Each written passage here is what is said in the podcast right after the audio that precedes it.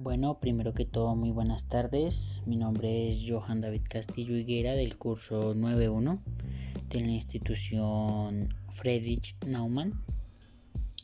Y en el día de hoy, eh, mi libro se trata del relato de un robot, de la historia de un robot, que la verdad el libro como tal no lo, no lo con un nombre o algo asemejado a eso pero lo catalogaré como la vida de Ross.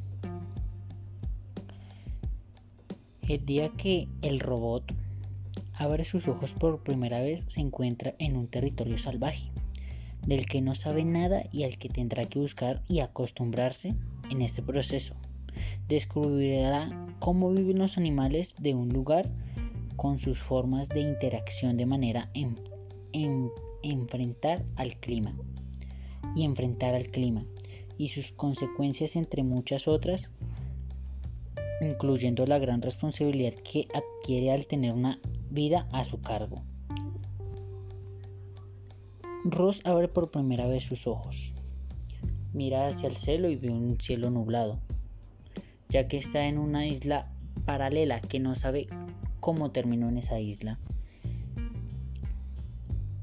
Al, mirar a la mano derecha, ve un hermoso conejo con orejas resplandecientes, que la verdad tiene tres colas gracias a la contaminación que había alrededor de esa isla. Y el robot, el significado de ese robot era exterminar toda la desinfección que hay en esa isla, pero él por el momento no lo sabe.